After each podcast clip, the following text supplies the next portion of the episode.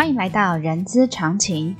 人资常情是社团法人中华人力资源管理协会的 Podcast 频道，在这里我们可以聊人资，听故事，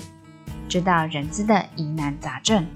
让人资常情解惑你的人之常情。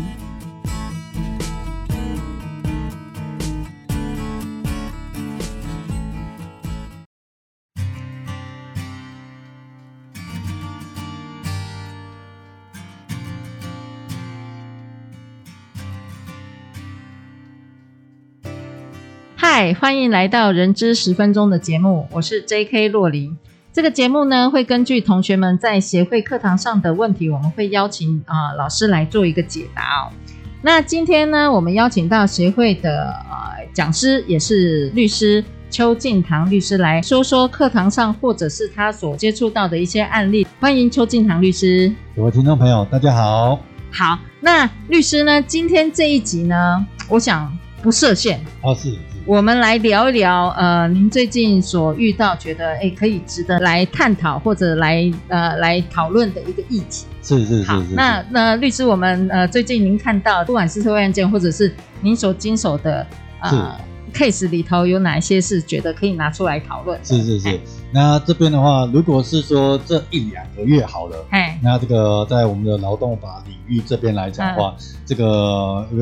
一称新奇好像会有点奇怪啦，就是应该是说这个会引起一些广泛讨论的议题的话，嗯，大概有几个。那第一个的话，其实大概就是呃，因为我们位位处在台北市这边嘛，对，那大概就是上个月的时候发生的一件事情，就是这个有一个公司的员工。那他在三十七天里面结婚了四次，对啊，离婚了三次，结了又离，离了又结，结了又离，他到底要结还要离？对，那 那因为依照我们的这个那个劳工请假规则规定的话，这个婚假是八天嘛，对，所以照理来说，他结婚又离婚，离婚又结婚，那因为结婚四次，所以他就想跟公司请三十二天的婚假。对。对，那这样的情况之下，这个公司觉得一件事情就是，哎，第一次的婚假吼没有问题。八天我给，嗯，但是他觉得第二次到第四次吼，他觉得这个有权利滥用的问题，嗯，所以他就否准了，说，哎，麻烦你来上班。那可是这样的情况之下，这个员工就觉得，哎。我有结婚的，我有我有结婚的事实啊，为什么不让我请？就觉得有违反劳基法的规定，嗯，所以的话，就向台北市劳动局这个申诉了。申诉，对对对，这是这个这个一个是广泛在讨论的问题嘛。可是这个 case 在诉愿，那个那家公司应该有提提起行政诉愿吧？哎，是，呃，这个这个案子的话，当然台北市劳动局后来是先裁罚嘛。那裁罚的情况之下，那当然这个公司就觉得这种情况哦，就跑去诉愿了。对对对。那跑去诉愿的话，那上个月出来这个这个台北市的诉愿委员会这边的话，他其实大概他他先做，他还没有做出结论哦。简单来讲一下这个案例事实好了。这个案例事实的话，这个我们刚才说婚假八天嘛，嗯，那这个婚假八天，他的这个员工的操作模式是，他很规律，就是在第八天的时候，婚假的第八天。他就是就跟老婆吵架就离婚，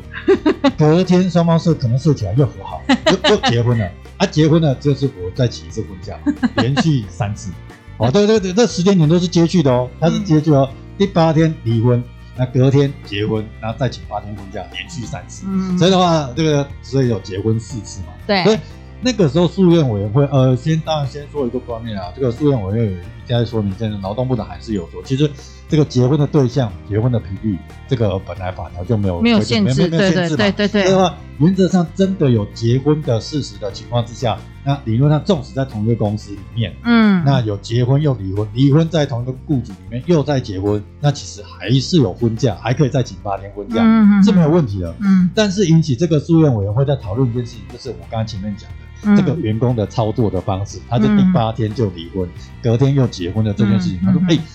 这个到底有没有权利滥用的问题啊？或者是说公司因为这样的情况之下，到底有没有一些法律上我们所说的故意过失的问题，或是可归责于公司的情况啊？他说，依照我们的行政程序法，特别是劳动局对于有利和不利于诉愿人的事实和证据，对，你要调查清楚啊！你调查清楚之后，麻烦在六十天之内再做一个释法的处分，这是最后他的结论。所以的话，就代表一件事情，就是。这个案子还没有完结哦，对，我们可能要等一下看一下台北市劳动局，就是这个在诉愿委员会撤销发回了六十天之内，那他做出什么样一个一个处分的？所以现在六十天的这个部分是现在的状态，现在进行式还没有，对，还没有，还还没有一个结论出来。OK，好，那呃，律师，那还有什么您觉得可以拿来讨论的？是呃，另外一个部分的话，先说明一下好了，因为这个应该算热腾腾的啦，因为四月二十三号的一百一十年四月二十三号的时候，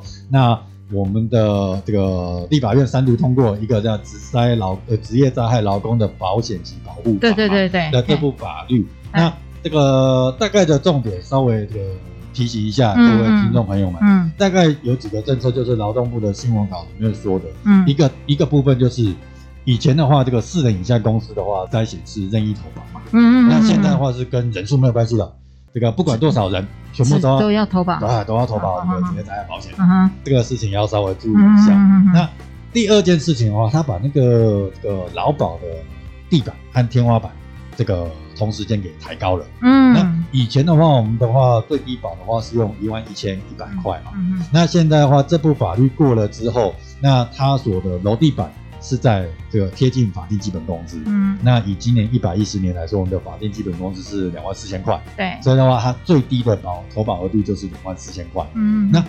最高额度的话，我们的劳保依照现行的规定的话，我们的天花板是四五八零零嘛，嗯，那它的话拉高到七万两千八百块。嗯，呃，这大幅拉高了。嗯哼哼，对，这这件事情，这是要稍微注意一下。另外一个，既然是跟职灾劳工的保护有关的话，嗯，那最常发生的大概就是跟劳保条例一样，就是我们会去请你那个，好比说工资好了，嗯、呃，这个劳保局叫伤病给付嘛。伤对，伤病给付。伤病给付的部分，这部法律实施了之后啊，它约定的，它规定的事情是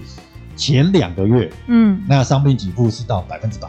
对，劳保局可以付到百分之百。哦，第三个月开始是七成，七十百分之七十，百分之七十，那最高可以到两。对对对对，对，比较一下我们现行法，我们现行法规就是第一年的话是劳保投保百分之七十，对。对，那第二年是五十，对。那现在不一样了，现在这部新法通过的话，它是前两个月百分之百，嗯哼，第三个月开始就是三十，呃，七十趴，七十 percent，对，七十趴，最高到两。年这样子，大概是。几个修正的大重点这样子，嗯，那如果说说案例事实的话，哎，因为讲到职灾嘛，对，那讲到职灾的话，这个案例事实的话，最近另外一个有趣的，你该不会跟我想的是同一个案例吧？就是什么小确幸的那个，对对对对对对，没错没错，就是这个新闻应该有抛出来，就是那个呃，这个台南台南地院的一个一则判决啦。先说明一下，这个这个案例事实发生是这样。这个员工他是在一个呃个在在这个一个社区里面当管理员，对，那他是做夜班的管理员，对，那他夜班的话就是做到早上七点，啊哈，那早上七点下班了，对，那他是三十九年制，就是六十六岁了哈，三十九，那夜班这夜班下班七点七点大概是吃早餐的时间嘛，对，对，所以的话他这个习惯性就是就那一天突然想要去吃咸粥。那这个咸粥的时候，所以他去就是去起，就是他从工作场所离开了之后，嗯，那没有往没有往就是这个回家的路径，必经之路，是是是，他就是偏离那个路径去找咸粥店吃咸粥，没想到吃完咸粥出门了，就是骑摩托车的时候就发生，其实伤的还算蛮严重的，然后就是有发生就是我们所说的通勤直灾，嗯，那就发生这个职灾的情况之下呢，那他就去跟劳保局请理一件事情说，哎。那我要医疗给付和伤病给付。嗯嗯。那劳保局觉得一件事情，他说：“哎、欸，这个我看了一下你的公司上班的地点哦，和你的住家的地点，那个咸州店的位置不在那个我们用 Google Map 好了设定的那个路线上面啊，嗯、所以他认为不符合那个适当呃应我们那个法条叫做应经途中啦，然后不符合这样的要件啊，所以不符合要件的话，他就否准了，他认为。”你顶多我给你那个普通的医疗费用，对，普通伤病的医疗费用，没有那个职灾的部分，没有职灾那个部分，那当然员工不服嘛，跑去诉愿，那他诉愿被驳掉了，然后就我们现在看到那个台南地院的那个判决了。其实，其实老实说，这个劳保局也没有到很严格，他只说一件事情，他觉得一件事情说，哎，其实吼，这个依照 Google Map 这样子设定，嗯，这个他有推荐路线嘛，对，在 A、B、C 这三条路径上面哦，我都可以放你过。